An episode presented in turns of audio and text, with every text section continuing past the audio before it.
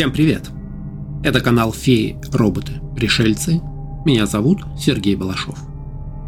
Сегодня поговорим о парадоксе Ферми. Космос, насколько мы понимаем, бесконечен. Количество звезд исчисляется миллиардами. Мы продолжаем находить у этих звезд планеты в пределах зоны обитаемости. Если принять что вероятность существования инопланетной жизни высока, то почему до сих пор никто не вышел с нами на связь? Учитывая сроки существования Вселенной, должно быть много других разумных существ, находящихся на гораздо более продвинутых стадиях развития, чем мы.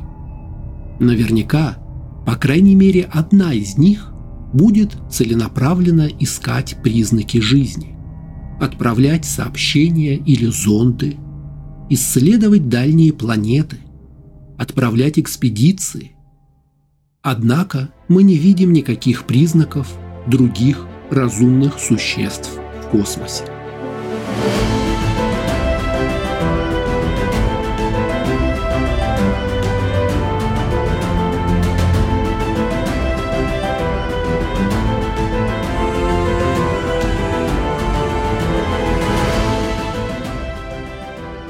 Тех пор, как американский астроном Энрико Ферми сформулировал этот вопрос в 1950 году, существовало множество ответов, от безобидных до пугающих.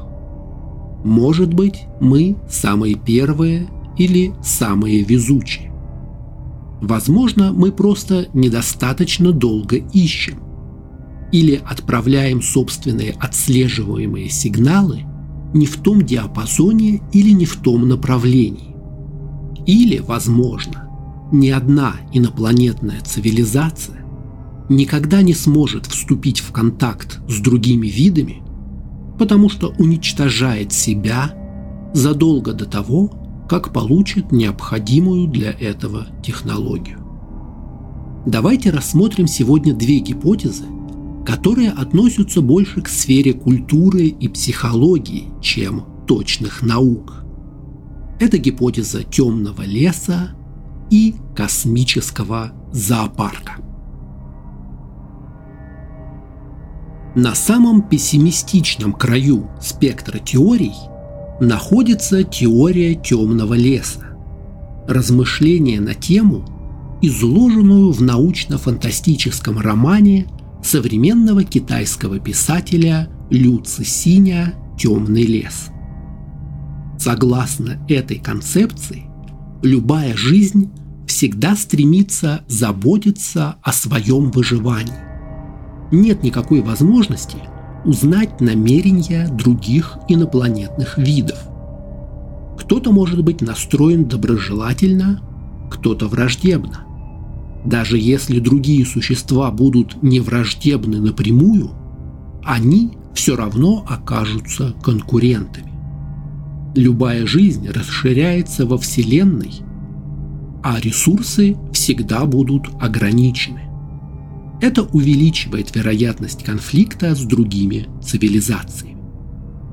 Учитывая эти факторы, любой разумной жизни остается самый безопасный вариант действий – уничтожать любые другие формы жизни, прежде чем они смогут сделать то же самое с ними.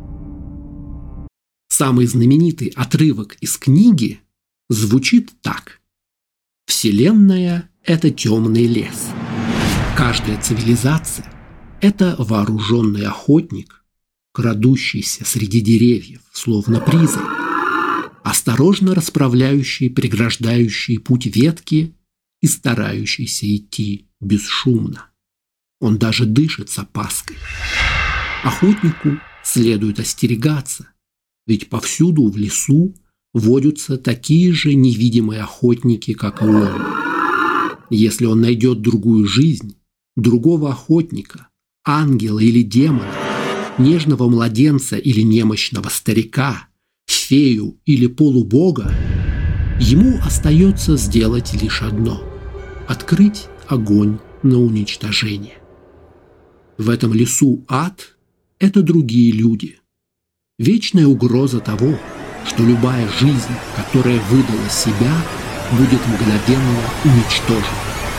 Так выглядит космическая цивилизация. Такая мрачная картина не означает, что Вселенная уже пуста, потому что все они были уничтожены, утверждается в книге. Согласно гипотезе темного леса, если существует хотя бы одна цивилизация, одержимая разрушением, всем остальным разумным видам имеет смысл хранить молчание, чтобы случайно не привлечь к себе внимание. Наиболее рациональным образом действий будет уничтожение других, прежде чем они смогут уничтожить вас. Однако инопланетяне могут не делать этого по практическим соображениям.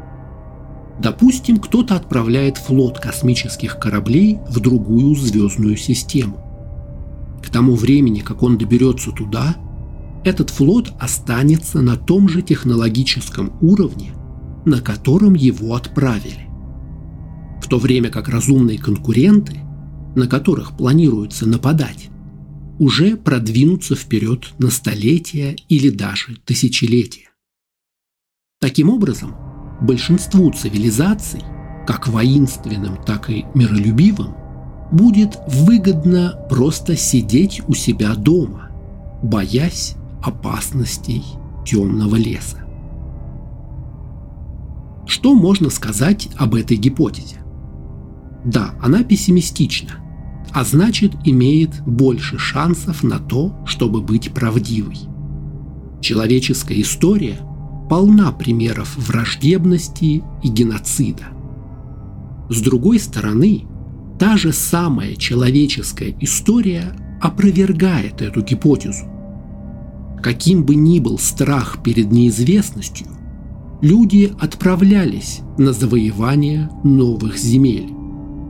Европейские колонисты в Америке и в Африке не питали иллюзий о миролюбии аборигенов, но не останавливались, а упорно шли вперед в поисках тех самых ограниченных ресурсов золота и пряностей. Как раз история Китая показывает, что если народ решил оградиться от всех и запереться в своих границах, то рано или поздно эти границы взломают соседи, набравшиеся опыта и технологий в бесконечных внешних войнах. Так что отсидеться и никуда не лететь не получится. Прилетят сами.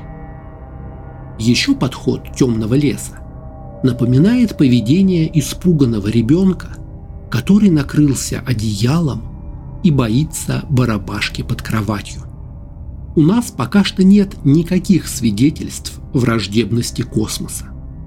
Ни шорохов, ни треска веток, ни подозрительных звуков, свидетельствующих о том, что кто-то крадется рядом.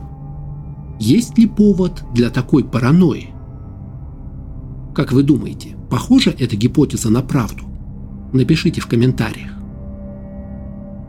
Еще одним из объяснений парадокса Ферми является гипотеза зоопарка. Впервые она была предложена ученым Массачусетского технологического института Джоном Алленом Боллом в 1973 году.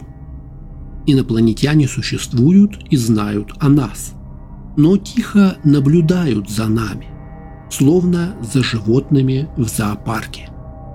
Они намеренно избегают контакта и превратили нашу зону космоса в закрытую территорию. Подобно тому, как мы выделяем участки Земли под природные заповедники и оставляем коренные племена вести их традиционный образ жизни, так и развитые космические цивилизации могут позволять нам жить самостоятельно, чтобы наблюдать за нашим прогрессом. В идеальном зоопарке или заповеднике фауна внутри не взаимодействует со своими смотрителями и даже не подозревает об их существовании. Гипотеза зоопарка опирается на определенные предположения. Например, что лишь немногие цивилизации в нашей галактике находятся на той же стадии развития, что и мы. Это оправданное предположение, учитывая краткий срок существования и развития человеческой цивилизации. Для того, чтобы эта гипотеза работала, в галактике должны существовать примитивные цивилизации и крайне развитые, которые продвинулись до такого уровня технологий, который будет на Земле только через несколько миллионов лет. Еще одно требование этой гипотезы – чтобы космический зоопарк оставался таковым, должна существовать доминирующая цивилизация или совокупность цивилизаций, которые договорились соблюдать общие для всех правила поведения в зоопарке и останавливать тех, кто хочет эти правила нарушить. То есть мы говорим о наиболее развитых цивилизациях, которые в определенном смысле контролируют всю Вселенную. Итак, мы сильно отстаем по уровню развития, и есть силы, которые диктуют остальным свою волю. Что это означает для нас? Что в конечном итоге мы будем поглощены, уничтожены, приручены или ассимилированы. Согласно модификациям этой гипотезы, сделанным другими учеными и писателями-фантастами, конечно, инопланетяне могут позволять нам жить своей жизнью, чтобы не вмешиваться в естественное развитие инопланетных видов. Когда наша примитивная цивилизация станет достаточно зрелой, технологически или политически, инопланетяне сами вступят с нами в контакт. Возможно, гипотетически развитые цивилизации ждут, когда мы будем готовы получить новые знания или когда преодолеем какой-то порог развития. Например, колонизируем соседние планеты или прекратим попытки уничтожить сами себя. К сожалению, у нас нет возможности проверить эту гипотезу, как и многие другие решения парадокса Ферми. По сути, гипотеза зоопарка исходит из того, что мы никогда не найдем инопланетян, потому что они не хотят, чтобы их нашли, и у них есть технологические возможности обеспечить это. Таким образом, эта гипотеза в принципе не поддается подтверждению или опровержению будущими наблюдениями. Мы могли бы попытаться связаться с нашими предполагаемыми смотрителями зоопарка. Но однозначным будет только прямой ответ, полученный на наше обращение. Отсутствие ответа не даст нам никакой новой информации. Другая вариация на ту же тему. Инопланетяне не разговаривают с нами, поскольку мы являемся частью эксперимента, который они над нами проводят. Мы находимся в искусственной лабораторной ситуации, а наше наблюдение космоса не более чем фальшивка, имитация внешнего мира. На самом деле Вселенная устроена совсем иначе – нам просто не дают ее увидеть. От этой гипотезы недалеко до мысли, что мы вообще живем в симуляции, созданной инопланетянами. Весь окружающий мир не более чем иллюзия, основанная на неведомых нам технологиях. Но такая интерпретация находится уже вне поля зрения науки она сразу же ставит под сомнение предпосылки, на которых она основана, и не делает никаких предсказаний.